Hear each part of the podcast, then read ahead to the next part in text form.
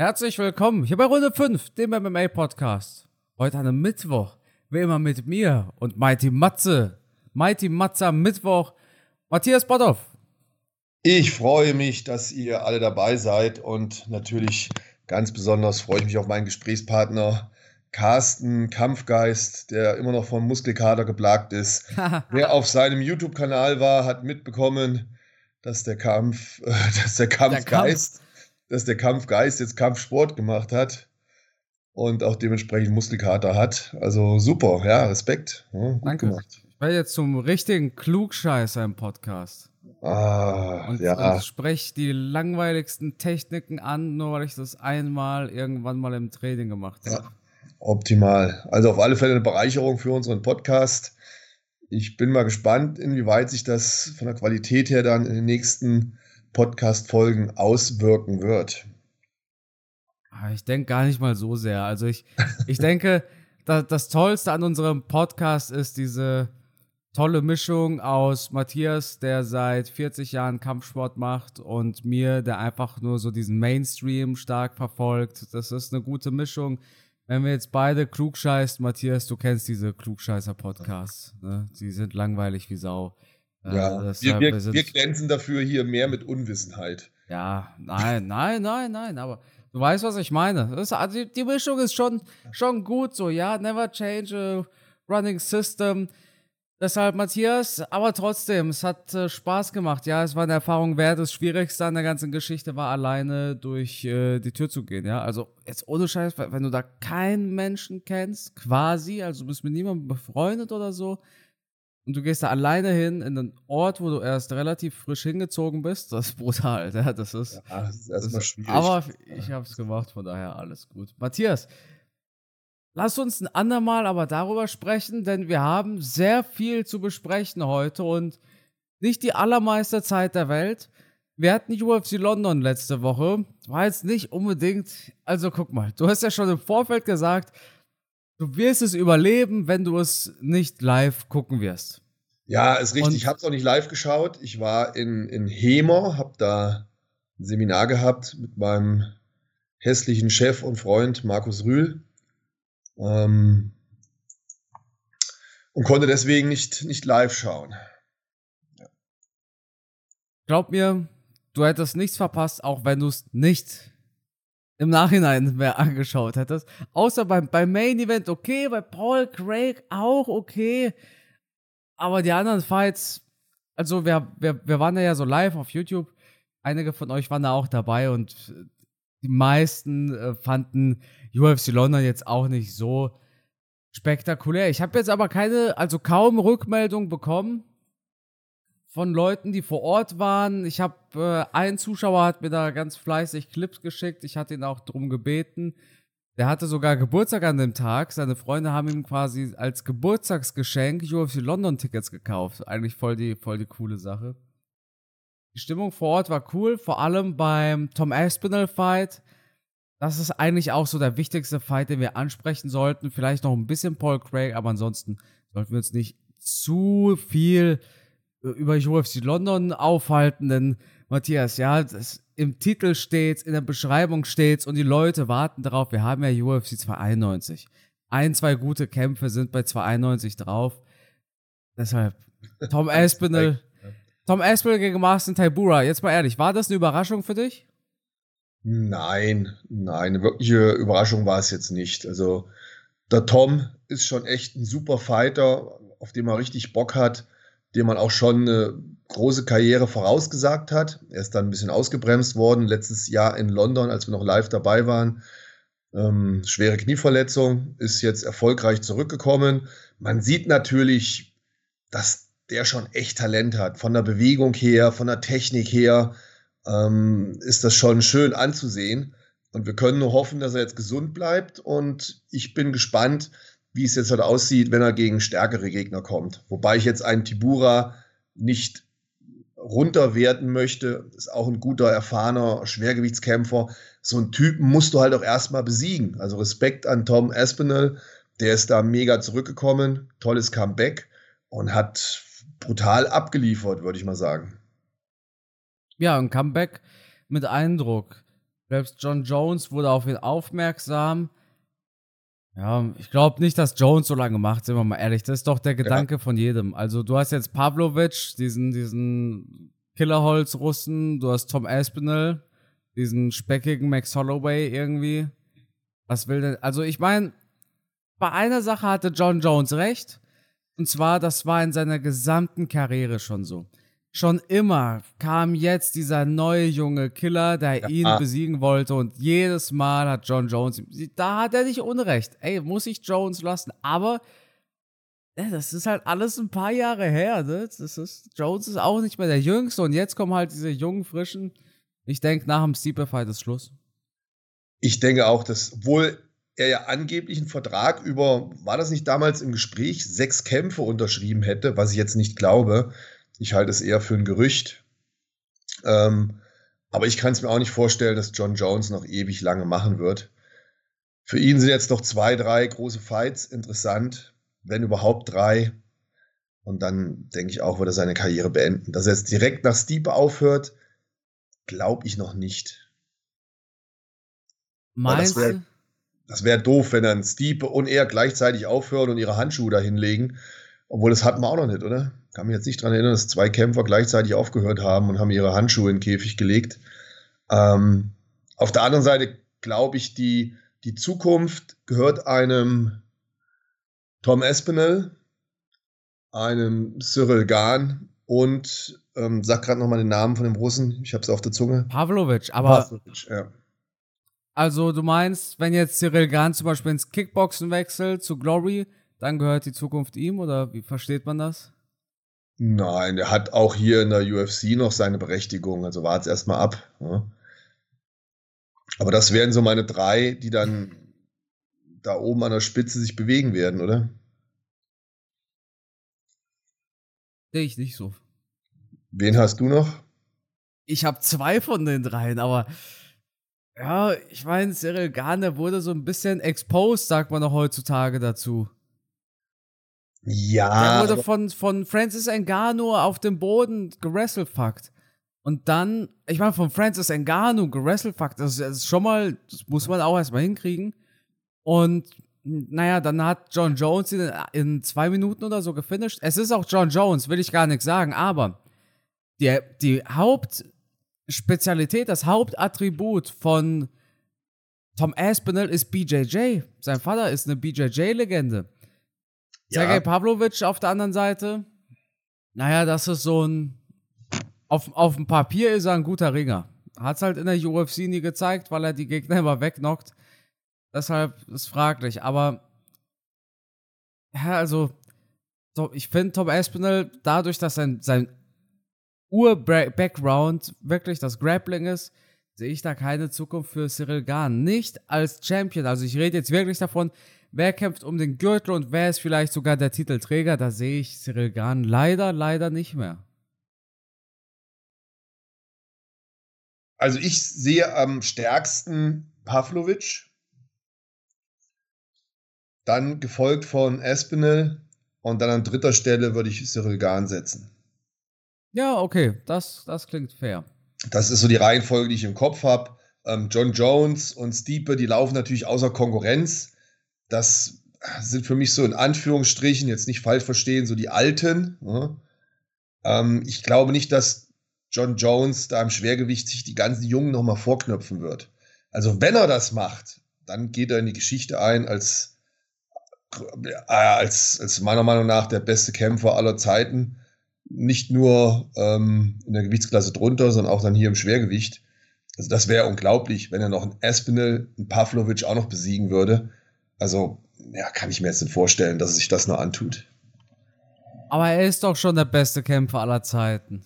Ja, einer, einer der besten Kämpfer aller Zeiten. Wenn ich mich jetzt entscheiden müsste, würde ich mich wahrscheinlich auch für John Jones entscheiden. Aber ich finde das immer so, ne, Ey, Matthias, ich. Zeiten liegen halt so weit auseinander. Ich als äh, mittlerweile seit vorgestern aktiver MMA-Kämpfer mit einer Bilanz von 0 zu 0 habe jetzt natürlich ein Auge für ein. Für, für, ich habe jetzt auch so ein Kämpferauge. Und Jones ganz klar der Goat. Das ist die praktische Erfahrung, die ich mir jetzt angeeignet habe. Ja, der Goat, der Goat, weil wir natürlich ihn auch noch ja. aktiv im, im, im Käfig haben. Aber ich kann mich halt auch noch die, an die Zeiten erinnern, wo ich vor der Glotze saß und mir GSP angeguckt habe, wo ich live bei der UFC war und Anderson Silva gesehen habe und mir gedacht habe, es gibt nichts Besseres. Wo ich dachte, boah, das ist das Nonplusultra. Ähm, es ist schwierig, über die Zeiten hinweg zu sagen, wer ist tatsächlich der beste Kämpfer aller Zeiten. Das Thema wird, wird nie aussterben, man wird immer wieder darüber diskutieren. Und natürlich muss man dann alle Pro und Kontras mit in die Waagschale werfen, weil die ersten schreien dann schon wieder, ja, der hat aber gedopt und hin und her. Rein kämpferisch bin ich bei dir, aber wir können gerne die Diskussion an einem anderen Tag, wo wir weniger zu besprechen haben, nochmal aufgreifen und dann länger darüber reden, wer der beste Kämpfer aller Zeiten ist. Ja. Ach, jetzt fällt es mir ein. Ich will bei, ich starte bei Spotify eine Umfrage, Leute, auf welchen Fight von UFC 291 ihr euch am meisten freut. Könnt ihr mal abstimmen. Ob es Poirier ist, Pereira. Ich weiß nicht, wie viele Optionen ich damit einbauen kann, aber ich hoffe, ich kann da die komplette Maincard mit einbauen. Ja, ähm, da habe ich auch eine Meinung. Aber da kommen wir gleich noch zu, oder? Ja. Da noch kommen wir. Mich das dann noch. Frag mich das dann noch. Ich frag's dich gleich. Wir haben noch einen einzigen Fight, Matze, und das ist Paul Craig. Den würde ich gerne besprechen. Also Molly McCann ist jetzt nicht unbedingt wahnsinnig erwähnenswert. Ja, so eine doofe Niederlage, meine Güte. Aber Paul Craig, der jetzt hier den Wechsel in das Mittelgewicht vollzogen hat, mehr wiegt als, also er, das ist das Verrückte, er hat ja erzählt, er wiegt am Fight Day jetzt mehr als damals, als er noch ein Light Heavyweight war. Also er hat ein ganz konkretes Beispiel gebracht. Er wog jetzt bei UFC London bei seinem Fight mehr als in seinem Fight gegen Johnny Walker. Und das war, glaube ich, der Kampf davor, wo er so, wo Johnny Walker so sein Bein gefangen hat und ihn dann mit so Ex, ja. so Axtfäusten da weggenockt hat. Ja. Ähm, äh, krass, also Paul Craig, der da auf, auf den Boden gegangen ist mit einer wahren BJJ Maschine. War ein geiler Fight, muss ich sagen. Hab nicht viel erwartet, aber das war der erste geile Fight auf der Maincard. Paul Craig ist echt eine Wundertüte. Wir haben den ja auch in London damals gesehen. Relativ langweilig. War das nicht auch der Kampf, wo er sich oftmals selber dann auf den Rücken gelegt hat? Das war in London doch, oder? Ja. War das nicht, wo ich echt enttäuscht ja, war? Ich glaube, das war ja, ja, ja, ziemlich geil fand. Und dann hat er zwischendurch mal ein, zwei Kämpfe gehabt, boah, wo du dachtest, boah, was ist mit dem los? Ähm, nicht zu vergessen, dass er ja schon Top-Leute besiegt hat, also zum Beispiel auch in Jamal Hill. Ähm, hat er jetzt in dem Kampf wieder echt gut ausgesehen. Hat mir auch Spaß gemacht, ihm zuzuschauen. Also, das ist echt ein Typ, ein Typ, ja, Wundertüte. Man, man freut sich drauf, weiß nicht immer so genau, was drin ist und manchmal wird man halt auch enttäuscht. Das, äh, aber diesmal gute Leistung, also Respekt. Und er sah auch brutal aus. Also ich habe den so austrainiert mit so einem geringen Körperfettanteil, glaube ich, noch nicht gesehen. Der war trocken. Ja, genau. Aber, aber groß und trotzdem, ja, das klassische Begriff. Was manche Leute als Weight Bullies bezeichnen würden. Sah super aus. Also austrainiert. Wie gesagt, ich habe den ähm, mit der Form, mit dem austrainierten Body, hat nicht, hat nichts zu sagen, ja, wissen wir ja, aber ähm, war beeindruckend. Matthias, dann würde ich sagen, streichen wir UFC London und kommen rüber zu UFC 291 und ich kann dir jetzt schon sagen, welcher Fight dein Lieblingskampf ist. Ich habe hier nämlich nebenbei die äh, Maincard aufgemacht und soll ich es dir sagen oder willst du die Freude behalten und es selber sagen? Nee, du kommst nicht drauf. Du es ist Steven Thompson gegen Michel Pereira. Ja, dachte ich auch erst. Oh. Aber ich bin tatsächlich noch mehr gespannt auf Blachowicz gegen Pereira. Jetzt hast du mich aber geschockt. Ich war mir so ja. sicher. Ja. Ich war mir so, du, du als Karate-Fan, Wonderboy-Fan ja. und Michel Pereira, der auch seine Kampfkunst wirklich auspackt. Ja. ja. Ja, ich begründe dir aber, warum ich Blachowicz gegen Pereira so übermäßig spannend finde, weil diese Geschichte, dieses ganze Drumherum von Pereira und Blachowicz mit Adesanya kombiniert, noch mit dem Freund und Trainer Glover Teixeira, dieses, dieses ganze Konstrukt finde ich so interessant und so filmreif, dass man, ja, da, ich, ich kann es nicht abwarten, Carsten. Ich brenne wie Feuer, ehrlich. Sag doch mal selber, was für eine, das ist doch, ähm, für jeden YouTuber ist es doch ah, das Salz in der Suppe. Blachowicz Adesanya besiegt, dann die Fehde zwischen Alex Pereira und Adesanya.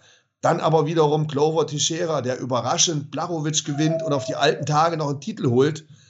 Also wie viel Geschichte kann man da reinbringen? Das ist doch wie in so einem, wie in so einem Action-Movie. Also ich finde es spektakulär. Blachowicz hat sein Gürtel gegen den Mentor von Alex Pereira verloren. Ja, das habe ich ja eben gesagt. Clara ja, ja. hat Blachowicz besiegt. Ja, ja. Adesanya hat jetzt Pereira besiegt. Und allein die Geschichte zwischen Pereira und Adesanya ist ja schon filmreif. Und jetzt kommt aber ein Blachowicz, der Adesanya besiegt hat und will jetzt den Pereira auch noch kämpfen. Und Pereira könnte ja rein theoretisch, wenn er hier gewinnt, auch noch eine Titelchance kriegen in dieser Gewichtsklasse. Und ja, brutal, oder? Bekommt das, hat Dana White gesagt. Unglaublich. Also die UFC, ich bin da auch bis ins Fettnäpfchen getreten. Die UFC hat auf Facebook. Das ist legitim, das war kein Fake. Ich habe selber nachgeschaut, die Screenshots sind von meinem eigenen PC gemacht worden auf Facebook. Die UFC hat Pereira gegen Blachowicz als Titelkampf promotet, ähm, meinte dann aber, es wäre ein Tippfehler. Kann ich nicht ganz verstehen, weil das ist ja wie, wie, machst du da einen Tippfehler? Ah, also, also, das kann man sich nicht vertippen. Die haben höchstens da irgendeinen unwissenden Praktikanten rangelassen, der keine Natürlich. Ahnung davon hat. Aber ja. ein Tippfehler wird es nicht gewesen sein.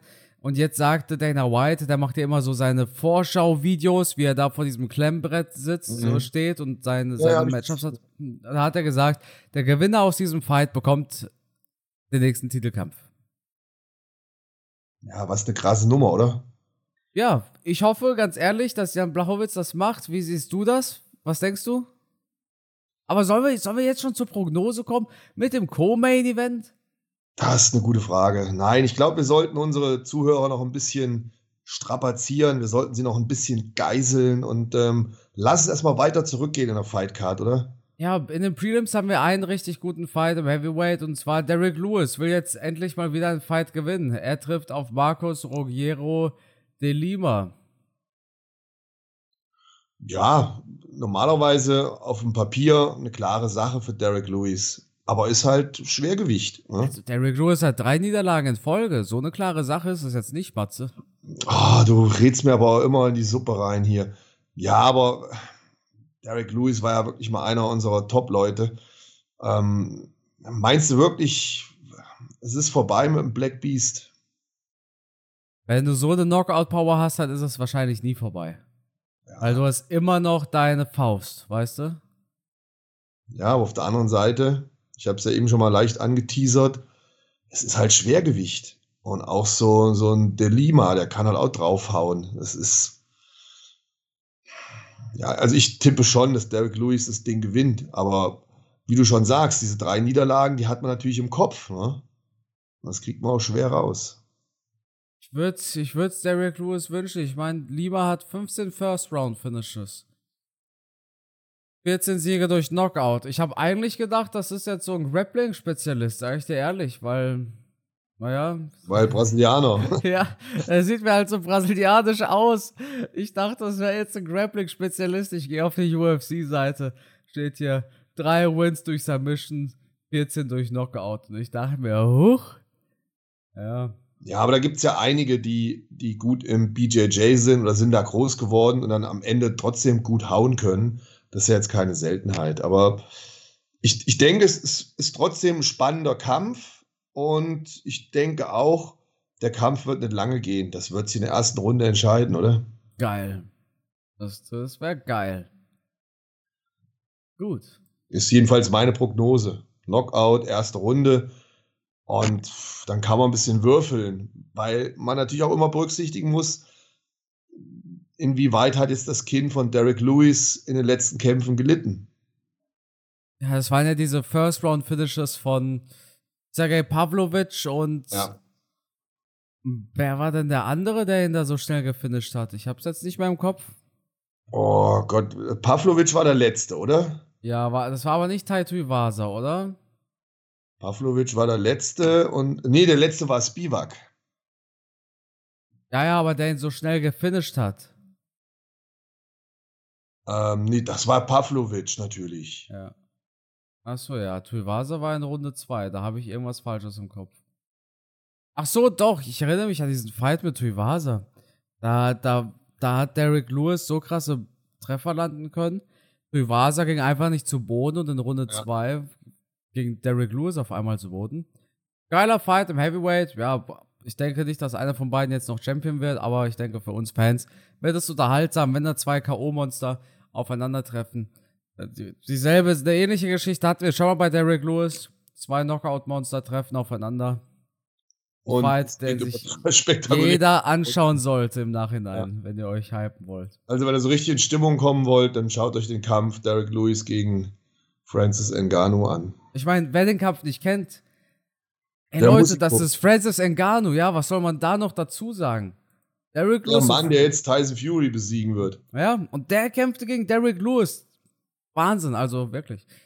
So, ähm, wir machen uns übrigens nicht haftbar für die Aussagen hier und für möglich verschwendete Lebenszeiten.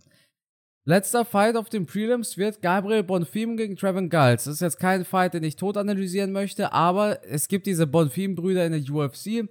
Gabriel Bonfim steht 14 zu 0, trifft auf 16 zu 4. Trevin Giles, wahnsinnig geiler Athlet, ja. Dem macht es einfach Spaß zuzugucken, auch Brasilianer. Ja. Super flinke Fighter, geiles Striking, Power, die haben alles, ey, super geiler Fight. Schaut ja, Sind wirklich in allem gut. Also, ja. das sind echt. Kam durch die. Sport von dem ist, glaube ich, auch noch perfekt. Ja. Ne? Kam durch die Contender-Serie. Ja, auf alle Fälle eine Maschine. Und wie gesagt, in allem gut. Also wirklich im Stand, am Boden, super BJJ. Und äh, wenn man dann berücksichtigt, der ist noch gar nicht so alt mit 25 Jahren also das ist auf alle Fälle ein Kampf, den man sich anschauen muss und ein Kämpfer. Also wenn da, wenn da nichts Böses passiert, wird man von dem auf alle Fälle in Zukunft noch was sehen. So sieht's aus. Springen wir rüber zum Maincard. Michael Chiesa gegen Kevin Holland. Jetzt pass mal auf, Matthias. Was denkst du kombiniert? Wie viele Knockout-Wins haben beide kombiniert insgesamt? Boah, keine Ahnung. Ähm, Kevin Holland hat ungefähr 30 Kämpfe, Schießer ungefähr 20 Kämpfe, gibt 50, davon Knockouts. Insgesamt beide zusammen. Obwohl die haben beide jetzt so Knockout-Power. Sagen wir mal 12. Okay, es gibt 14 Wins durch Knockout. Und was meinst du, wie viele davon hat Michael Chiesa? Also 14 ist die richtige Antwort. Wie viele Wins hat, äh, wie viele Knockout-Wins? 12 nicht so weit weg. Chiesa, denke ich, Vier.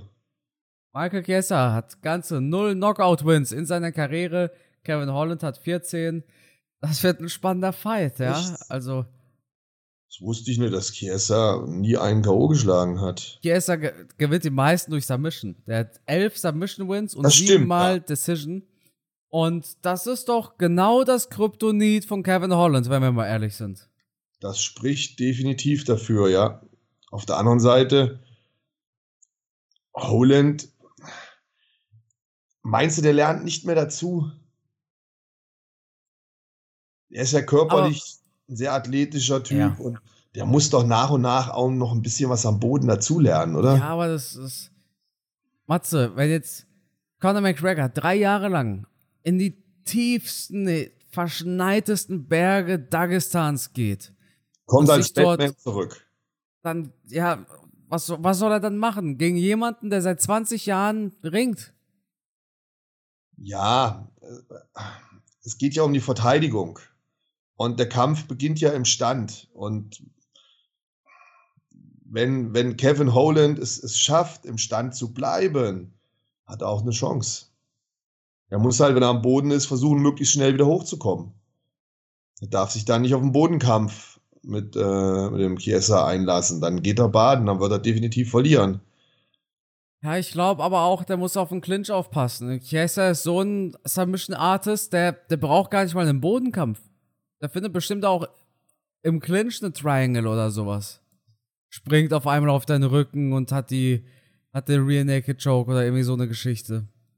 Also ich sehe hier wenig Chancen für Kevin Holland. Leider. Ich weiß, einer deiner Lieblingsfighter und größten Sieger von 2020 quasi. Der Typ hat ja was aus sich gemacht. Aber es tut mir leid, Matthias. Der wird abklopfen. Ja, ähm, nichtsdestotrotz, ich gehe diesmal mit Kevin und sage, Holland gewinnt zweite Runde Knockout. Wer hoffentlich auch in der zweiten Runde durch Knockout gewinnt, ist Tony Ferguson. das ist, alles wird gut, Matthias. Alles wird gut. Tony ist back und kämpft gegen Bobby Green. Mensch, ich finde das, ich finde es so verrückt, denn wir haben unseren Podcast seit 2019 oder 2018. Und wir haben da, ey Matthias, das ist so verrückt, weißt du das? Wir haben ja damals noch aktiv darüber gesprochen. Wir hatten unseren Podcast schon, als Tony gegen Donald Cerrone gewonnen hat. Und dann stand der Fight fest gegen Khabib und wir haben schon spekuliert. Und hättest du mir damals gesagt, pass auf, Carsten, der Fight gegen Khabib wird nicht mehr stattfinden. Stattdessen hat Tony Ferguson fünf Niederlagen in Folge und kämpft dann am Ende gegen Bobby Green. Ich hätte gesagt, Matthias, geh bitte, lass dich behandeln und such dir Hilfe. ja. Und richtig. Da das, der Hund. Ja, da, da, stimmt, da stimmt er mir auch zu. Und jetzt sind wir aber an diesem Punkt. Jetzt sind wir bei fünf Niederlagen in Folge, Fight gegen Bobby Green und ich bin mir nicht sicher, ob Tony das macht. Ich sage dir ganz ehrlich, ich tippe auf Bobby Green. Nicht, weil ich, weil ich mir das wünsche, sondern ich, ich denke einfach, dass Tony Ferguson einfach ausgebrannt ist. Die Zeit ist einfach durch. Dieser, diese, diese erste Runde gegen Chandler, das ist eine berühmte, dieses wie die Titanic ja. noch einmal aufstellen. Ja, ja. Genau. Dieses einmalige Aufbäumen, bevor dann ich glaube, es ist durch. Ich glaube, es ist durch. Schlimm. Schade. Aber ich, ich kann es mir im Moment nicht vorstellen, dass er das Ding gegen Bobby Green gewinnt. Ich meine, das ist jetzt auch kein Künstler. Der hat auch einige Niederlagen auf dem Buckel. Aber, ja, wie gesagt, ich, ich glaube, das war es mit Toni. Mensch, Matthias, ich stehe hinter El Kukui. It's Tony Time. Und deshalb sage ich dir ganz ehrlich, das wird irgendein schmackhafter Win. Alles andere würde mich sehr traurig machen. Ich, ich hoffe aber, dass Tony nach dem Fight auch einsieht, dass er eine tolle Karriere hatte und er jetzt vielleicht zu sich ins Coaching begeben sollte oder so. Das wäre doch was, oder? Ja, wäre auf alle Fälle ein gutes Ding. Ich meine, Tony Ferguson, wir wissen um seine Qualitäten. Aber er ist schon immer ein Kämpfer gewesen der, der ein hohes Risiko eingegangen ist und der auch sehr oft in seinen Kämpfen viel genommen hat, oder irre ich mich da? Also auch in den Kämpfen, in denen er gewonnen hat, hat er schon den einen oder anderen Schaden bekommen. Man hat dann immer gedacht, boah, den haut halt nichts um. Ne? Außer dann, als der Kampf gegen Gaethje kam. Das war dann so, wo er einfach zu viel genommen hat. Aber auch in der Vergangenheit, vor diesem Gaethje-Kampf, war es immer einer, der, der einiges an Schaden genommen hat, der dieses Stahlkinn hatte. Und ich denke, er wird bei Bobby Green jetzt auch wieder den einen oder anderen Treffer nehmen. Das, das bringt einfach seinen Kampfstil mit sich. Ja. Und Bobby Green, der kann halt zuhauen. Und der ist vielleicht noch etwas frischer mit den Nehmerqualitäten. Und Tony Ferguson ist jetzt auch niemand mit dem ne, One-Punch-Knockout-Power. Das ist auch einer, der über, über die Bewegungen geht, über die Vielzahl der Treffer über die Unberechenbarkeit seiner, seines Strikings mit Ellenbogen und allem Möglichen, was er da drauf hat. Ähm, aber er nimmt halt. Und er wird auch bei Bobby Green den einen oder anderen Schlag nehmen müssen. Und ich glaube einfach, dass er nicht mehr die Fähigkeit hat, wie früher, diese Schläge wegzustecken. Durch diese harten Treffer, die er schon bekommen hat. Da, guck mal, da ruft Tony an, der beschwert sich schon der gibt mir jetzt einen Einlauf. Aber er versteht es halt miss. Ich liebe Tony Ferguson. Er hat mich immer begeistert in seinen Kämpfen. Nur meine ich halt zu erkennen, wenn ein Kämpfer alt geworden ist. Weißt du, was ich meine? Ja, also ich sehe das Ganze tatsächlich ein bisschen anders. Tony Ferguson hatte schon bei seinem Fight gegen Anthony Pettis nicht das beste Kind. Kennst du noch diesen Purzelbaum, den er da gemacht hat? Mhm. Ganz berühmtes Beispiel, auch blutüberströmt. Tony war auch die erste Runde gegen Don Cerrone gar nicht mal so gut. Also, ja, Tony braucht halt immer erst so ein bisschen, um in den Fight reinzufinden. Bei Michael Chandler war es umgekehrt. Da hat er die erste Runde rasiert, Knockdown landen können. Zweite Runde ging er mies K.O. Aber ich sag dir ganz ehrlich, Matze, ich kann mir, ich kann mir nicht vorstellen, dass Tony diesen Fight jetzt, der sieht ja so motiviert aus. Ich meine, klar, motiviert sein ist die eine Sache, du musst ja auch abliefern können, aber der sieht schon glücklich aus eigentlich. Der hat halt immer seine Geister, die er bekämpfen musste. Das hat mir auch ein bisschen leid getan. Ja, als er dachte, da sind seine Wände ah. sind verkabelt und schmeißt die Stühle umher und Wahnsinn, da, da, da fragst du dich echt, was geht da, was geht da in seinem, in seinem Kopf vor.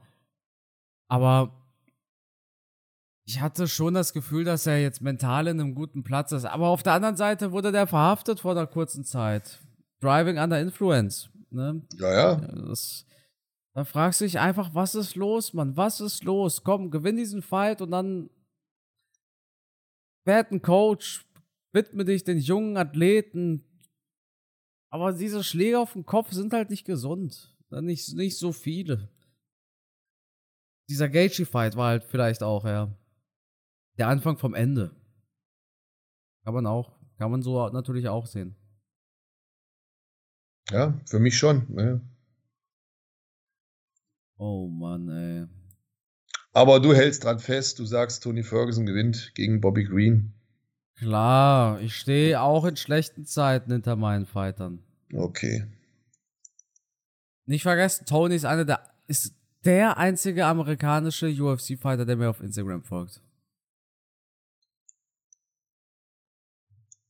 Dann musst du auch unbedingt zu ihm halten. Ja, das ist doch wichtig. Das sag ich doch gerade. Nicht, dass er mir noch entfolgt. Der guckt zwar nie meine Sachen an, ich weiß gar nicht. Er liest meine Nachrichten, aber er antwortet nicht. Oh, was soll's. Matthias, springen wir weiter. Zu einem, zu deinem wahrscheinlich zweiten Lieblingsfight, oder? Sein, sein zweitliebster Fight. Du als, du als Karate-Liebhaber. Erzähl mir doch bitte etwas über Wonderboy Thompson gegen Michel Pereira. Also vom Entertainment-Faktor ist das natürlich der, der Kampf Nummer eins für mich. Aber allein von der Spannung her und von, von der Tragik her, von der Geschichte her, von der, von der Wichtigkeit her ist natürlich Blachowitsch da mit dem Alex Pereira nochmal eine Stufe drüber. Deswegen ist das der Kampf, auf den ich mich am meisten freue. Und viele sagen jetzt, da ist aber noch Gaethje und Poirier. Ja, das stimmt. Natürlich ein mega Fight aber den haben wir halt schon einmal gesehen. Das heißt, wir wissen eigentlich, was in dem Kampf passieren wird, aber da kommen wir dann gleich nochmal zu. Ja, mit Stephen Wonderboy Thompson haben wir natürlich einen, der von Kind auf mit, mit Kicks und Fauststößen groß geworden ist. Ähm, von Anfang an hat der mich halt immer interessiert, wie er sich in der UFC entwickelt, weil ich einen ähnlichen Stil gelernt habe wie er. Und ich habe mich halt immer gefragt, hätte ich, wenn es damals die Möglichkeit gegeben hätte, hätte ich diese, diese Wandlung vom, vom Kickboxer, vom Karate-Taekwondo-Kämpfer, hätte ich das geschafft ins MMA-Business. Und deswegen, wenn ich ähm, Stephen Thompson-Kämpfe gucke, denke ich immer so, ah, der macht es eigentlich so, wie ich es gemacht hätte. Und deswegen bin ich halt von Beginn an Fan von ihm gewesen. Aufgrund der Frage halt, wie wie entwickelt sich ein Striker, der so mit Karate etc. groß geworden ist, später im Käfig. Kann der das schaffen? Kann man sich da halten? Und das hat er in der Anfangsphase sehr toll gemacht. Wir haben dann später noch einen Kickboxer gehabt mit Adesanya, der gezeigt hat, dass es möglich ist. Und das natürlich noch mal um einiges besser als Stephen Wonderboy Thompson. Aber der war halt damals so bei mir damit als erstes auf dem Schirm. Und ähm, Michael Pereira, ja, da braucht man auch nichts zu, zu sagen. Das ist so ein Typ, wo du denkst, der ist aus Mortal Kombat, der macht halt spektakuläre Sprünge und so weiter und so fort.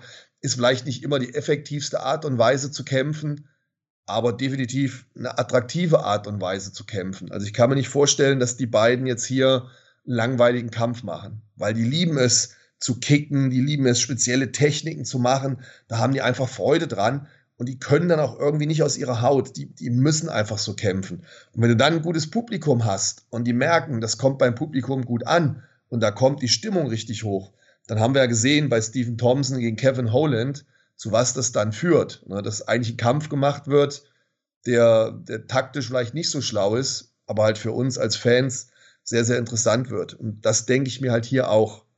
Drei Runden, das schaffen beide locker von der Kondition her. Ähm, Wonderboy Thompson ist schon oftmals über fünf Runden gegangen. Der hat die Energie, der kann drei Runden lang durchkicken, sich bewegen, spektakulär arbeiten. Ähm, Deswegen, das wird auf alle Fälle unterhaltsamer Kampf. Und wer da Bock auf Kick- und Schlagtechniken hat, der sollte das Ding gucken. Matthias, man merkt richtig, wie du für diesen Fight brennst. Man ja, merkt das ja. richtig.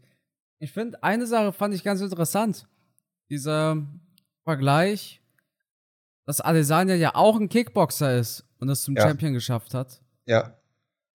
Stimmt tatsächlich. Und da frage ich mich auch, okay, Warum hat es bei Wonderboy nicht gereicht? Nö, er hat es war, entschieden gehabt gegen. Ja, äh, gegen, ja, aber gegen Woodley, ne? Aber. Jetzt sehe ich mal, Wonderboy wurde nie Champion und Adesanya ist einer der besten Champions seit ganz langer Zeit. Ich denke, Wonderboys Problem war, zu seiner Prime war ein anderer Fighter der Champion, Tyron Woodley, ebenfalls in seiner Prime, aber Woodley war ein wahnsinnig starker Ringer. Und das ist eine Sache, die fehlt Adesanya so ein bisschen im Mittelgewicht. Es gibt grundsolide Ringer. Adesanya hat aber eine exzellente Takedown-Defense. Und ich denke, das ist so der Unterschied. Nicht, dass ich jetzt sage, allein Striking-technisch wäre Wonderboy jetzt auf einem Level mit Adesanya. Wonderboy hat ja auch sehr viel aus dem Karate, also sehr viel so asiatische Kampfkünste in seinem, in seinem Stil, die das beeinflussen. Aber wir warten gespannt auf einen Ringer im äh, Middleweight. Was bei Michel Pereira auch beeindruckend ist, du hast es auch angesprochen, diese zuschauerfreundliche, diese publikumsfreundliche ja, Art zu kämpfen. Dann macht er auf einmal irgendeinen Backflip auf seinen Gegner drauf. Da habe ich heute erst wieder den Clip gesehen, wie er quasi so ein Salto macht, auf den Kopf seines Gegners dann mit dem, mit dem Fuß landet, mehr oder weniger. Ganz komische Geschichte. Hat aber in den letzten Fights wieder auch ein bisschen schlauer gekämpft. Und das hat mir dann persönlich sehr gut gefallen. Also Michel Pereira hat schlauer gekämpft und nicht mehr so viel Zirkus, sage ich mal, drumherum gemacht, sondern ein bisschen bedachter, ein bisschen die Ausdauer ein bisschen besser eingeteilt. Solche Geschichten einfach. Und deshalb erwartet uns hier ein geiler Fight. Ich persönlich denke und hoffe, dass Michel Pereira diesen Kampf gewinnt. Also das, das Alter spricht natürlich für Pereira. Ähm, der ist noch mal, ich glaube, zehn Jahre jünger oder so. Und du merkst das natürlich bei dieser, bei dieser Art zu kämpfen, wo es sehr viel auf Schnelligkeit und Explosivität ankommt. Ich glaube, das leidet im Alter schon ein bisschen. Mhm. Ich glaube, die, die Kraft und die Ausdauer, die lassen sich, glaube ich, im Alter ein bisschen besser konservieren als diese, diese Schnelligkeit. Da, ich glaube, da wird es hinten raus ein bisschen enger. Und Stephen Wonderboy Thompson lebt halt von seiner Schnelligkeit. Das hat man jetzt auch letztens bei Holly Holm gesehen, dass da einfach die Schnelligkeit im Alter nicht mehr so da ist. Ähm, so dass ich vermute, dass äh, Michel Pereira das Ding gewinnen wird. Aber da ich ja eingefleischter Wonderboy-Fan bin, ich sag, äh, Steven Wonderboy Thompson begeistert uns da nochmal und gewinnt das Ding. Ich muss eine Sache dazu sagen, das ist bei mir eine Sympathiefrage. Ähm, Wonderboy hat sich mit einer Aktion bei mir absolut unsympathisch gemacht. Und zwar, er, er hat seinem Hund die Ohren abgeschnitten. Ich weiß nicht, weil er dachte, es sieht cool aus. Der hat da auf Instagram so ein Foto gepostet. Sein neuer Welpe, schätzungsweise hätte ich gesagt, der Welpe ist vielleicht acht Wochen alt. Und mir könnte jedes Mal der Kragen platzen, wenn ich sehe, die Leute schneiden ihren Hunden die Ohren ab, weil das ja voll cool aussieht. Matze, stell dir vor, ne, kannst dir ja vorstellen, dass das wahrscheinlich wehtut. Ein Hund ist auch ein Lebewesen. Seitdem ich einen Hund habe, bin ich echt empfindlich bei solchen Sachen. Und nachdem es da ein paar Kommentare bei Stephen Thompson gegeben hat, hat er das Bild runtergenommen und soweit ich weiß, sein Hund auch nie wieder als Beitrag gepostet. Hoffentlich, äh, weil er weiß, dass das eine absolut dumme und äh, dreckige Aktion ist. Deshalb, Leute, falls ihr euch einen Hund holt, schneidet ihm nicht die Ohren ab, weil ähm, lohnt sich nicht, weil ja, das ist absolut unnötig. Ich, auch Cody, ey, Cody Garbrandt hat auch so eine, so eine Bully-Zucht.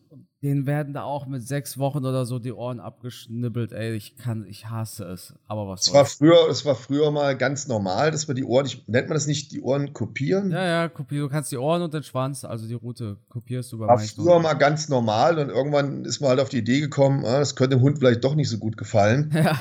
Da hat es dann abgeschafft. Ich selbst, ja, habe mich mit dem Thema jetzt noch nie so ja, beschäftigt. Mats, ähm, wenn, du keinen Hund hast, du weißt, was ich meine. Dann, ja. dann ich, ey, soll ich, soll ich jetzt mal ehrlich sein? Ich habe das jetzt auch bei Stephen Wonderboy Thompson da nicht mitbekommen. Ich bin ja. nicht so der, ich gucke nicht jeden Tag Instagram mir irgendwelche Sachen an oder so. Der Typ bin ich nicht. Ich schon. Ich gucke immer, worüber kann ich meckern? Nein, Spaß. Aber ich denke, die Hundebesitzer ähm, werden es verstehen.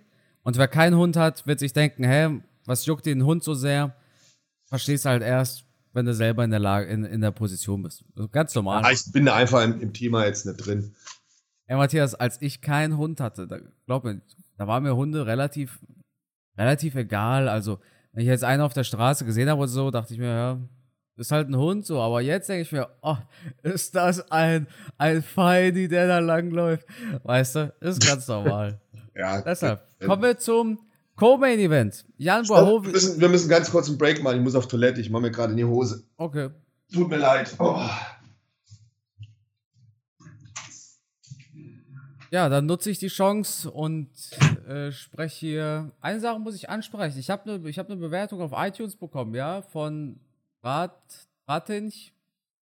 Sehr, ich habe das leider nicht im Vorfeld gelesen. Ähm, ich muss mich aber bedanken. Er hat einen sehr langen Text geschrieben auf äh, Apple Podcasts und hat den Podcast bewertet. Äh, vielen, vielen Dank. Ich werde das Ganze Matze nachher noch schicken. Und jetzt bin ich quasi allein mit euch und warte darauf, dass Matthias äh, zurückkommt. Äh, deshalb danke an alle, die immer eine Bewertung da lassen. Und vergiss nicht, wir haben eine Spotify-Umfrage offen. Auf welchen Fight freut ihr euch am meisten? Ich weiß gar nicht, was es bei mir ist. Aber Dustin, Dustin Poirier und Gaethje ist für mich so eine Sache. Es ist gar nicht so, dass ich mich äh, darauf, darauf nicht freue. Aber was so diese emotionale Ebene angeht, wie sehr ich gehypt bin, dann freue ich mich auf Poirier vs. Gaethje. Ich weiß, es wird ein geiler Fight. Aber ich würde beiden den Sieg gönnen. Bei Tony ist das jetzt eine ganz klare Sache für mich. Ja, Tony, ich hoffe, dieser Typ gewinnt. Ich hoffe, der, der kann jetzt so in seinen, seinen Feierabend reiten quasi. Bei Poirier vs. Gage, ich will keinen von beiden verlieren sehen. Ich würde beiden den Sieg gönnen. Wenn Gage gewinnt, bin ich, gehe ich voll okay damit. Wenn Poirier gewinnt, auch. Hauptsache, es wird ein geiler Fight. Ja, also ich, von solchen Fights verspreche ich mir einfach viel und dann hoffe ich einfach, wir haben hier ein äh, richtig krachenden Fight und deshalb äh, schätze ich, dass Matthias jetzt auch wieder zurück ist und wir gleich darüber sprechen, warum Alex Pereira von Jan Blachowitz besiegt wird.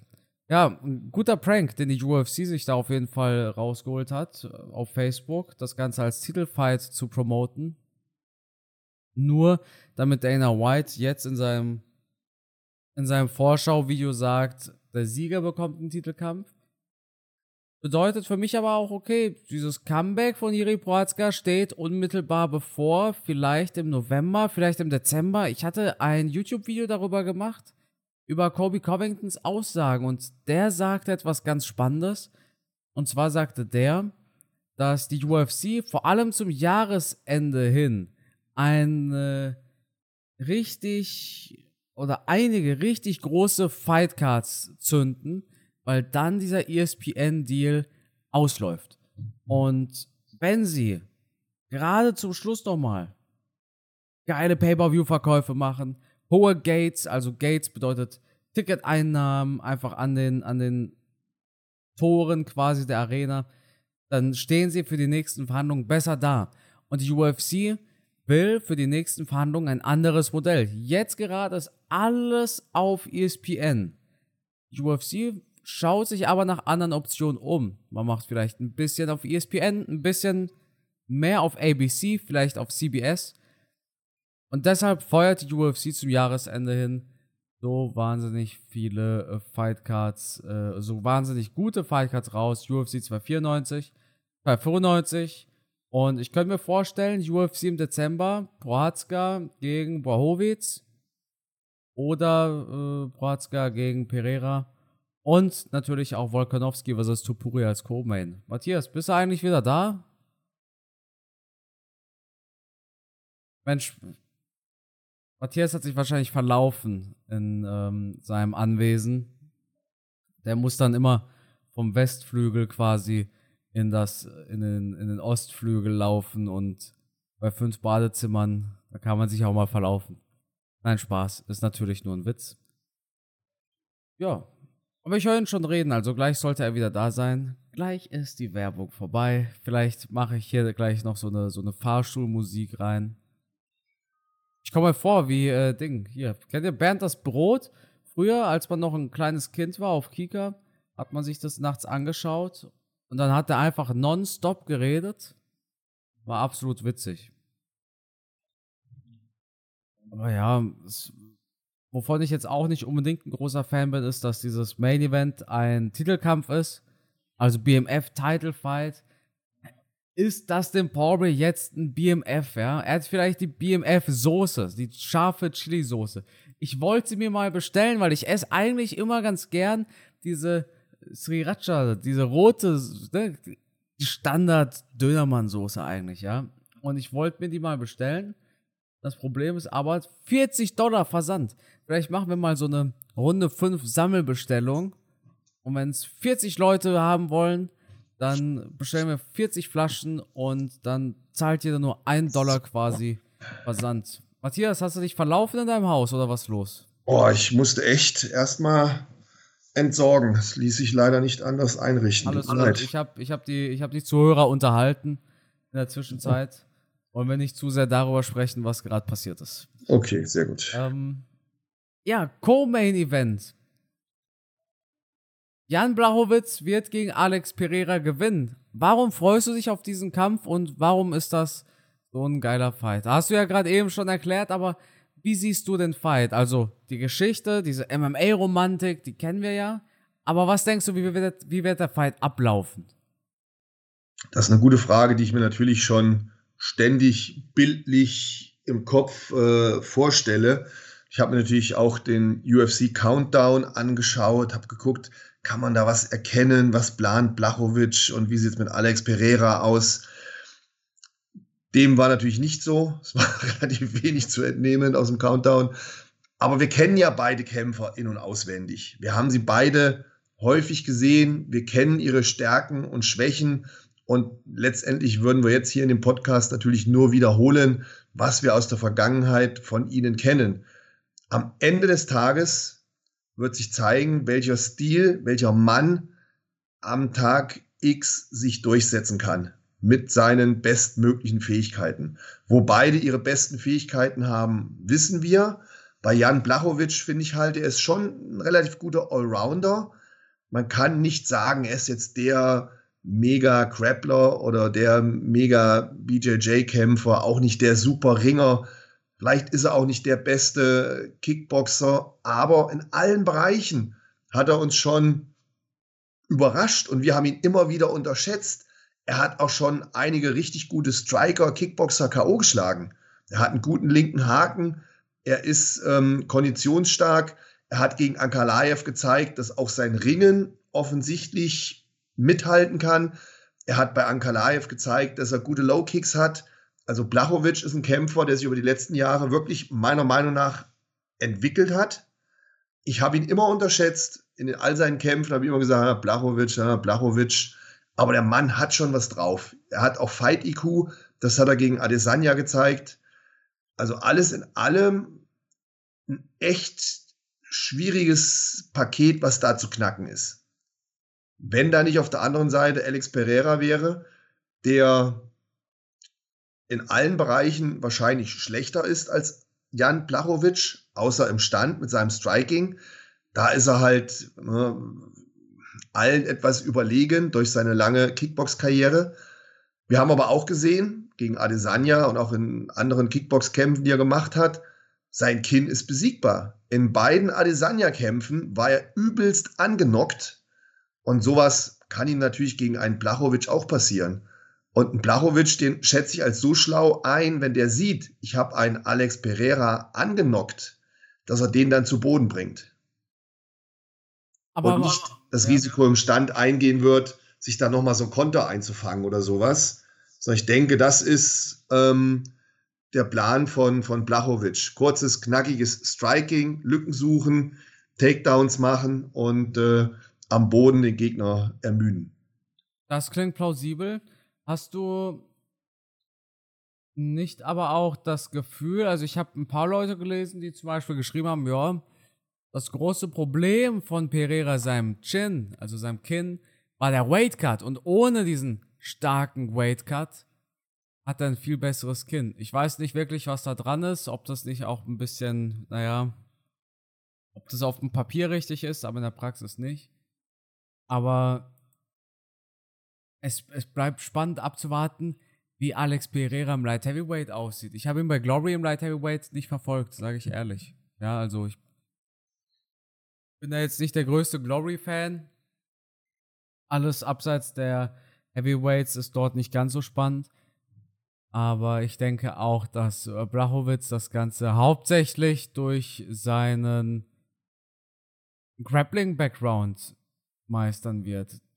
Sein Wrestling war zwar nicht gut gegen Ankalaev und sein Grappling war echt schlecht gegen Teixeira, aber er kämpft halt hier gegen einen Kickboxer. Und da ist es wiederum eine krasse Stärke von ihm. Ich muss übrigens, eine Sache habe ich in diesem Podcast schon viel zu lange nicht mehr erwähnt. Prag. Ich habe Blachowitz ja live kämpfen sehen und weißt du, was ich gerade festgestellt habe? Nein. Der Gegner von Derek Lewis, der war das Co-Main-Event von der UFC in Prag. Also ich habe den auch kämpfen sehen. Na, was eine Wahnsinnsmessage. Also die ganzen Zuhörer, die, die schreien jetzt auf zu Hause oder wo auch ja, immer. Ja, die, die, die denken sich auch, boah, das gibt's ja gar nicht. Ja, die denken sich jetzt alle, wow, dass, dass der Carsten jetzt nochmal rausgehauen hat, ist ja ein Traum. Ja, absolut. Deshalb können die Leute auch zufrieden schlafen gehen heute Nacht. Ich werde es auf jeden Fall. Ja, Matthias, ich, ich bin ehrlich, ich denke, Jan Brachowitz macht das Ganze durch eine knackige Decision. Der wird da kein Risiko eingehen. Wenn er ein Risiko eingeht, dann, dann geht der Schuss definitiv nach hinten los. Ich denke aber, mit 40 Jahren ist er so viel Profi, dass er weiß, Pereira ist ein absolutes Knockout-Monster. Und äh, diese Power wird der auch im Light Heavyweight mitgenommen haben. Was ist deine Prognose? Ich habe ja schon oft gesagt, dass ich Alex Pereira für so einen echten Instinktkämpfer halte. Und Blachowicz ist dann doch eher so das Gegenteil. Der kämpft strikt nach Plan, der hat seine Vorgaben, an die er sich hält, stark strukturiert. Ähm, die Erfahrung spricht natürlich auch hier sehr stark für Blachowicz. Der hat natürlich wirklich schon einige Kämpfe auf dem Buckel. Wenn man sich dagegen den MMA-Rekord von Alex Pereira anschaut, da denkt man ja, der kommt gerade aus der Kinderstube. Ähm, deswegen die Erfahrung, der Kampf-IQ und halt die Flexibilität, die Jan Blachowicz hat, dass er halt nicht überall der Beste ist, aber trotzdem irgendwo sich verteidigen kann, gut arbeiten kann. Ähm, hinzu kommt auch dann natürlich die Gewohnheit, in dieser Gewichtsklasse zu arbeiten auch wenn Alex Pereira immer viel Gewicht macht und er eigentlich viel kräftiger ist und schwerer ist, ähm, sind dann einfach so ein paar Faktoren, die auch für mich dafür sprechen, dass ähm, Blachowicz das Ding gewinnt. Also wir sind uns leider einer Meinung. Ich habe das ja lieber, wenn wir unterschiedlicher Meinung sind, aber ich denke auch Blachowicz gewinnt das. Ja, kennst du die Geschichte, wie ich ein Interview mit Pereira wollte? Ähm, Kenne ich die? Weiß ich nicht. Ich habe angefragt. Das war noch vor dem Adesanya-Fight. Ach, nö, weiß ich nicht. Wahrscheinlich haben wir mal drüber gesprochen, ich habe es vergessen, das kann sein. Ja. Und mir, mir wurde gesagt, ja, schauen wir mal. Aber nur große Seiten bekommen ein Interview. Und ein paar Monate später gab Alex Pereira ein Interview, aber nicht mit mir. Oh. Auf YouTube. Mm. Das, sowas, äh, sowas verärgert mich. Weißt, weißt du noch, Matthias, äh, diese, diese eine Geschichte mit dem Fighter supporten, die dann irgendwie ja, zum Beispiel. Ich erinnere mich, ja. Das, ja, äh, dann klar. Deshalb, ey, Blachowitz all day. Der Typ hat äh, letztens. Blachowitz sieht mir auch einfach sympathisch, wie ein sympathischer Typ aus. Also Pereira natürlich auch. Also Pereira sieht nicht sympathisch aus, aber ich bin mir sicher, der ist sympathisch. Blachowitz, wenn du guckst, was der auf Instagram postet, der nimmt sich selber halt nicht so ernst. Ja? Der postet sich da im Cowboy-Outfit. Das andere Bild ist, wie er Call of Duty spielt. Okay, das war eine bezahlte Werbung, aber auch wie er Charity-Aktionen macht, wie er da mit krebskranken äh, Kindern im Krankenhaus UFC auf der Playstation spielt. Ja, ich, ich feiere den Typen einfach. Ich würde es ihm gönnen. Nochmal, der war zwar Champion, der hat alles erreicht. Aber genauso hat es auch Alex Pereira und ich, ich gehe da einfach mit Blachowitz. Der, äh, der, der ist sympathisch. Auch so, was ich, was ich mitbekomme. Ich habe zwei Freunde. Unabhängig voneinander, die Blachowitz schon, mit, die mit ihm schon öfters mal privat zu tun hatten. Und die kennen sich nicht. Aber beide haben zu mir gesagt, dass es ein so korrekter Mann mit so korrekten Werten und äh, Vorstellungen Deshalb kann ich eigentlich nur mit ihm gehen. Ja. Ich habe Blachowitz nie nach dem Interview gefragt. Deshalb, ich will es jetzt auch Pereira nicht vorenthalten. Klar, der hat viel zu tun. Aber wer mir sagt, nur große Seiten bekommen Interview und dann, dann disst man mich. Ich, da, da, da, da bin ich doch persönlich, ja. Da ja, der ist sensibel, der Carsten. Da, da bin ich, da bin ich sensibel, ja, ja, ja, ja. Bei Hunden und bei seiner YouTube-Seite, da ist er sensibel. Ja, absolut. Ich meine, guck mal, Dustin Poirier auf der anderen Seite. Ich habe sein Management geschrieben, ja. Und was sagt mir sein Management? Hey, bei allem Respekt, aber nein. Der hat mir wenigstens abgesagt. Weißt du, was ich meine? Und der hat dann auch nicht, ähm, nicht irgendwie irgendwas schön geredet und vor allem, der hat mich nicht klein geredet. Auch Charles Oliveira, sein Manager, der mich geghostet hat, der hat mich nicht klein geredet. Aber wenn, wenn man mich dann quasi kleinredet, im Sinne von, ja, du bist irrelevant, ja, dann Mahlzeit. Deshalb, ähm, ich habe kein Problem damit, wenn man Nein sagt. Das sagen ja die, ich sag mal, 90% der UFC-Fighter sagen Nein oder antworten. Ja, wobei du dich auch berücksichtigen musst, vielleicht haben die anderen ja aus dem gleichen Grund Nein gesagt, haben es dann nur nicht ausgesprochen. Ja, aber das ist es doch. Es, es geht um den Respekt. Ist doch egal, was die denken. Ob die denken, denen gefällt die Farbe meines Logos nicht oder was auch immer. Ja, Alex Pereira könnte jetzt aber sagen, ich bin wenigstens ehrlich gewesen. Das ist ja nicht Pereira. Pereira weiß wahrscheinlich davon gar nichts. Sein, sein Management. Ja, ja ich, äh, mich würde es wundern, wenn man da überhaupt Alex Pereira gefragt hätte. So, weißt, was, was, ja, ich mein? was ja wiederum dafür spricht, dass du ja trotzdem jetzt noch Sympathien für Alex Pereira haben kannst. Nö, weil ähm, zeig mir deine, zeig mir deinen Manager und ich sag dir, wer du bist. ganz, ganz, ganz, einfach, ja. Ich, ich, äh, ich male mir die Welt, wie sie mir gefällt. Weißt du, was ich meine? Ja, absolut. Das ist ja, ist ja, ja. Auch, ähm, am Ende wird es beides nicht interessieren. Aber ähm, es geht, ja, es geht um Respekt, Matthias. Blachowitsch, Blachowitsch äh, kommt ganz äh, auf jeden Fall sympathisch rüber. Und äh, man hat auch das Gefühl, so ein bodenständiger Typ, und natürlich habe ich auch die Bilder gesehen mit den krebskranken Kindern und so. Da, da kann man so einen Typen auch einfach nur super finden, ne? ganz klar. Auf der anderen Seite, es ist jetzt nicht so, dass Alex Pereira mir da irgendwo negativ aufgefallen ist. Auch wenn ich sehe, das freundschaftliche Verhältnis zwischen ihm und seinem Trainer finde ich auch immer sehr schön. Am Ende des Tages sind wir halt doch einfach zu weit weg, um irgendwas beurteilen zu können. Also müssen wir uns als Fanboys hingeben, das kleine bisschen, was wir durch die sozialen Medien wahrnehmen, das müssen wir halt so akzeptieren und dann malen wir uns unser eigenes Bild, wie wir unsere Helden, unsere Sportler halt haben wollen. Und in der Blase leben wir erstmal und genießen das. Aber das ist ja auch vollkommen legitim. Ne? So ist es halt mit Fans. Ne? Das ähm, muss man nicht verstecken. Und wir sind ja auch ganz transparent und erzählen dann auch, warum wir den einen oder anderen gut finden. Ob der dann wirklich so ist, wir werden es wahrscheinlich nie erfahren, außer in Ausnahmefällen, jetzt wie bei Abus, wo du halt direkt Kontakt hast, mit dem sprichst und ne, ganz klar, das ist äh, nochmal was anderes. Den einen oder anderen UFC-Kämpfer habe ich ja auch schon getroffen und natürlich baust du dann direkt Sympathien dazu auf und, und guckst, wie verhält er sich dir gegenüber. Ich habe da bisher noch keine schlechten Erfahrungen gemacht, glücklicherweise.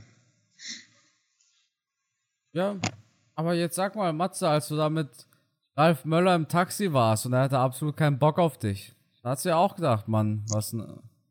Ja, ähm, das stimmt. Nur waren wir nicht im Taxi, sondern er hat ja abgelehnt, mit mir Ach so. und Frau im Taxi zu fahren. Ach so, ja. Ja. Warum? Warst du so irrelevant? Anscheinend war ich zu irrelevant. Vielleicht habe ich auch gestunken nach dem langen Flug, keine Ahnung, ich weiß es nicht. Ähm, ja, aber es, du kommst natürlich auch dazu, dir schnell eine Meinung über jemanden zu bilden. In dem Moment hatte ich halt auch meine Meinung. Wenn mich da jemand gefragt hat, äh, Möller, kennst du den? Habe ich gesagt, ja, arrogantes Arschloch. Aber jetzt muss ich aber auch dazu sagen und muss ihn verteidigen. Ich habe ihn dann im Laufe meiner Bodybuilding-Laufbahn noch ein, zwei Mal getroffen, auch kennengelernt, auch Interviews geführt mit ihm, ähm, mit ihm gefrühstückt, Gespräche mit ihm geführt. Da war er wieder ganz anders. Ne? Ja, ja, Moment, weil er dann vielleicht wusste, wer du bist und dann bist du Weiß nicht ich einfach nur irgendein stinkender, breiter Typ, sondern, oh, Weiß ich der nicht. hat Arnold Classics vielleicht gewonnen oder so. Weißt du, was ich meine? Weiß ich nicht. Möglich. Das, das ist Also, ja sowieso das Schlimmste. Ich wenn will jemanden- sagen, kann, man kann aber auch mal einen schlechten Tag haben. Ich Ja. habe vielleicht auch schon einen schlechten Tag gehabt, wo ich jemandem nicht so respektvoll gegenübergetreten bin, wie ich es hätte eigentlich machen sollen. Wenn das so ist, dann tut mir das immer sehr leid, weil ich versuche immer respektvoll anderen Menschen gegenüber zu sein. Aber es kann natürlich mal passieren, dass man einfach mal einen Scheißtag hat. Das ist äh, komplett nachvollziehbar und ähm, Vielleicht hat der Herr selbstverständlich. Böller an dem Tag auch einen Scheißtag gehabt. Ja, weil du da warst und mit dem Taxi fahren wolltest. Nein, Spaß. Gut. Matthias, wir haben noch einen Titelkampf auf der Fightcard. Main Event. Der BMF wird gekrönt. Dustin Poirier versus Justin Gaethje. Was löst dieser Fight in dir an Emotionen aus? Ah, ich, ich, ich, ich, stell dir vor, so eine Robbe, der du den Fisch hinhältst und ich fange jetzt so an mit meinen Armen zu schlagen, mit den Flossen. Ja. So, so ungefähr bin ich. Und auch so hoch springst oder so. Ja, ja, ja, ja. Also, das ist ein Fisch, den du mir da hinhältst, Ja. einfach nur. Also, jeder Kampfsportfan muss das Ding einfach lieben, oder? Ja, das, ich glaube, weißt du, was ich vorhin gesagt habe, als du auf dem Klo warst? Dass ich so emotional gar nicht mal so Herzrasen oder so bekomme, weil ich habe ja nicht diesen einen Fighter, den ich gewinnen sehen will, sondern wenn Gaethje gewinnt, bin ich zufrieden damit. Wenn Poirier gewinnt, bin ich zufrieden damit. Ich gönne es beiden, aber ich denke und ich erwarte eine geile Striking-Schlacht. Und genau deshalb freue ich mich auf den Kampf. Ich habe aber nicht Angst davor, dass Kämpfer A zum Beispiel verliert. Ich meine, die, die größten Emotionen hast du, wenn du Angst hast, dass dein Favorit verliert. Ja, das ist Wenn du Charles. Sympathien hast für einen Kämpfer. Ja, genau. Das ist, Deswegen hatten wir auch diese Nervosität, als Abus gekämpft hat. genau, genau, beide wollten, dass der gewinnt. Oder? genau. Ja, jetzt bei, bei diesem Main Event bin ich auch, glaube ich, relativ entspannt. Weil beide Kämpfer für mich so emotional auf einer Höhe sind. Ja, beides sind halt Astens.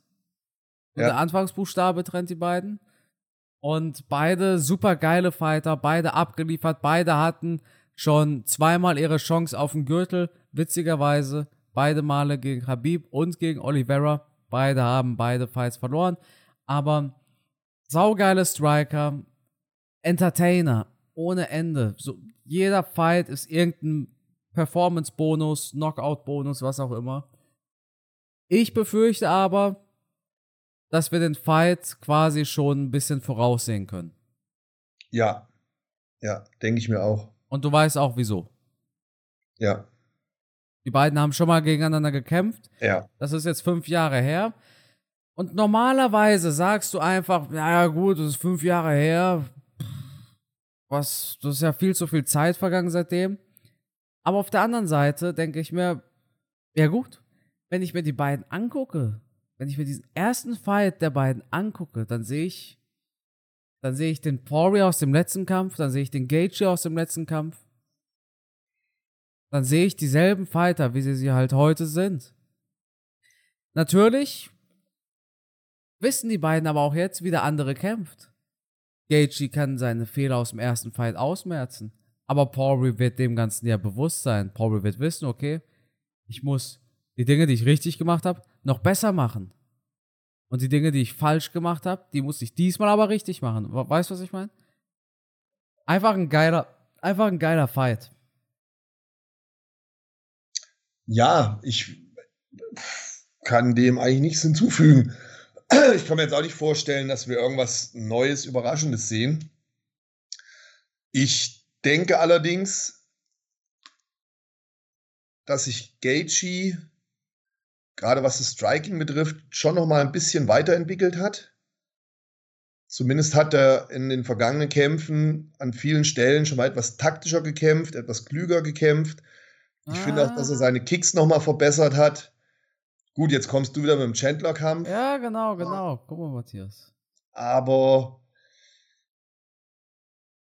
ähm, am Ende des Tages lässt sich ja alles nicht rational erklären. Wenn du einmal im Tunnel drin bist, und du bist in diesem Fighter-Modus, dieses Austeilen und Einstecken im Rocky-Modus drin, dann läufst du halt wieder instinktiv das, was in dir drin ist. Und dieses Schlachtross Gaethje oder Dustin Poirier, das ist halt in den beiden einfach drin. Die können das ja nicht abschalten von heute auf morgen. Das heißt, selbst wenn du versuchst, die ganze Zeit nach Struktur und Taktik zu kämpfen, wenn es dann richtig zur Sache geht und es knallt, dann fällst du wieder in deinen dein, in dein Urinstinkt wieder zurück. Und dann werden beide sich hier wieder eine Schlacht abliefern. Und du glaubst doch nicht, dass einer dann aus irgendwelchen taktisch-technischen Gründen irgendwas Neues macht. Nein, dann sind die in ihrem Modus wieder drin. Dann kommen einfach diese, ja, diese eisernen Gedanken bei denen wieder durch. Ich muss den anderen ausnocken, ich muss stehen bleiben. Dieses Instinktkämpfen, was beide drin haben. Und dann fallen die wahrscheinlich wieder, ja, in ihren alten Stil zurück. Aber das ist ja letztendlich das, was wir sehen wollen. Deswegen lieben wir ja die beiden, die ja eine sehr gute Mischung aus Instinkt und Technik und Taktik haben. Also meinst du so, wenn die heiß werden, schalten die auf Autopilot? Genau. Ja, ja, ja. oder findest du nicht? Das ist, ne? wir haben ja auch bei Dustin gesehen, dass der sehr kontrolliert, sehr konzentriert, sehr technisch gut arbeiten kann gegen Connor und auch bei Gaethje haben wir es gesehen gegen Ferguson und trotzdem, wenn dann die Fäuste erstmal fliegen, dann, dann, dann, boah, dann sind die wie so ein Turbolader. Auf einmal machst du ja. dann, uh, und dann sind die Einfach drin. nach vorne, nach vorne, nach ja. vorne, ja, ja, ja. Und das kannst du nicht abstellen. Das ist ja denen ihr, ihre Natur. Deswegen Aber kämpfen die beiden ja jetzt auch um diesen Titel, weil man haargenau weiß, wenn die erstmal gekitzelt werden, dann geben sie Vollgas. Das ist ja so geil, weil das ist genau einer der Gründe, warum dieser Fight so geil ist. Weißt du, was ich meine? Mhm. Das macht doch, Dustin Poirier gegen Justin Gaethje erst so richtig aus. Absolut. Die werden versuchen, technisch, taktisch vernünftig anzufangen. Und wenn dann der Erste seinen Treffer gelandet hat, dann geht der Turbolader an und dann werden die beiden ja wieder all in gehen. Davon gehe ich aus. Jetzt eine Sache müssen wir aber noch ansprechen. Und da kennst du dich vielleicht besser aus, weil du eben Kampfsportler schon seit Ewigkeiten bist. Höhenmeter. Was macht das mit dir aus? Ja, das ist tatsächlich ein Problem. Also, man hat es ja auch schon ähm, bei, bei vielen Sportlern gehabt, dass die ganz bewusst ein Höhentraining gemacht haben. Ich habe das zum Beispiel mal bei den Klitschkos gehört, dass die halt immer in die Berge gegangen sind und da ihr Training gemacht haben, einfach um ihre Leistung zu verbessern. Im Umkehrschluss, wenn du da in großer Höhe Leistung abliefern musst, fällt dir das dementsprechend schwerer.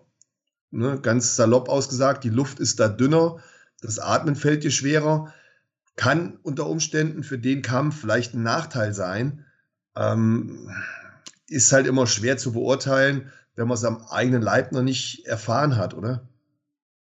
Ja, also ich kannte nur damals aus dem Erdkundeunterricht oder was es war, dass man gesagt hat, dass wenn du so einen Berg erklimmst, je höher du kommst, desto eher verdünnt sich der Sauerstoff. Irgendwie sowas. Und ich könnte mir jetzt einfach nur vorstellen, dass wenn du jetzt im absoluten Flachland lebst und trainierst, sagen wir zum Beispiel Nevada oder so, und dann kommst du nach Utah zu Salt Lake City und das ist scheinbar relativ weit oben, da sind ja auch sehr viele Gebirge und so, dass du quasi einen ähnlichen Effekt hättest, so als ob es auch ein Berg wäre. Weißt du, was ich meine? Und du bist dann einfach es nicht gewohnt, diese Sauerstoffkonzentration einzuatmen. Es kann sein, dass ich jetzt hier den übelsten Quatsch erzähle, ja. Aber so stelle ich mir das vor. Und dann haben sie Probleme mit dem Atmen und dann ist die Luft schnell weg. Ich glaube, Pereira ist schon ein paar Wochen dort. Ähm, ich, ich, weiß, ich weiß aber jetzt ehrlich gesagt nicht, ob ich jetzt schon mal so ein Beispiel hatte, wo man sagen würde, okay, hier hast du ganz klar erkannt, es lag an den Höhenmetern. Ich weiß es nicht. Ich glaube, manche Leute hatten es bei Edwards gegen, gegen Usman behauptet. Der zweite Fight, wo war der denn?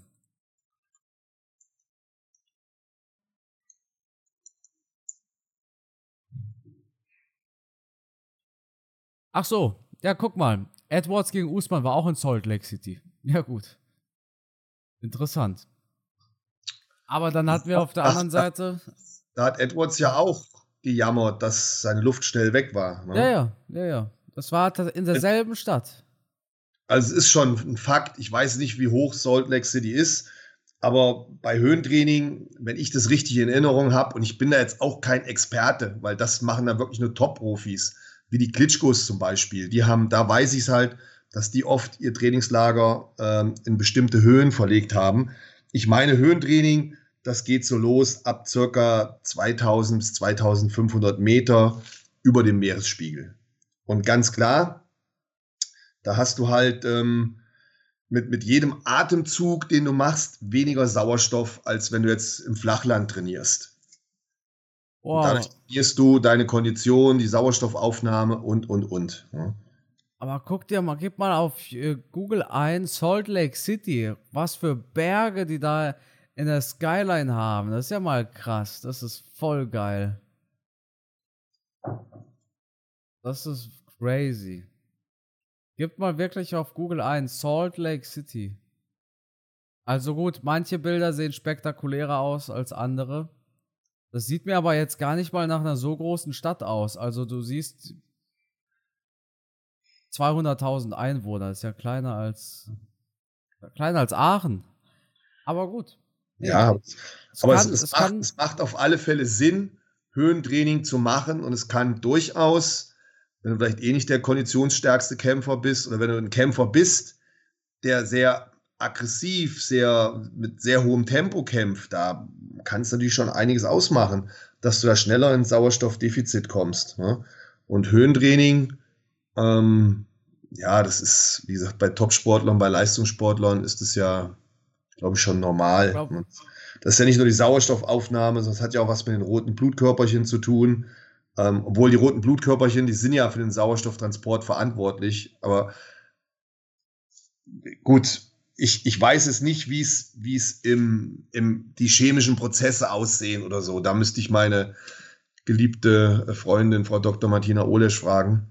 Die kann solche Sachen immer beantworten. Ich bin mehr der Praktiker. Ich weiß, Höhentraining verbessert deine Kondition, wenn du ins Flachland kommst, hast du eine bessere Sauerstoffaufnahme und, und, und. Im Umkehrschluss, wenn du dann in der Höhe aktiv bist, merkst du halt einfach, dass du weniger Sauerstoff aufnimmst. Ne?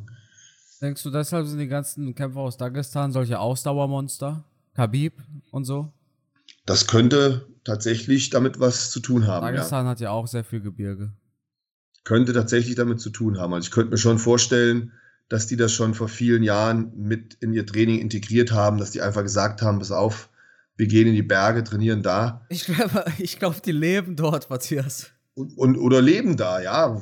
ja. Logisch, ne? Wie ich jetzt nicht. Dass das quasi so ein, so ein positiver Nebeneffekt ist, einfach so ein, so ein Bonus. Möglich, möglich. Müsste man mal einen Sportmediziner fragen, der da wirklich im Detail im Thema drin ist. Ähm, ich, ich kenne jedenfalls Sportler, mit denen ich trainiert habe, mit denen ich gearbeitet habe. Die haben sogar hier sich Anlagen gebaut, um dieses Höhentraining zu simulieren. Verrückt.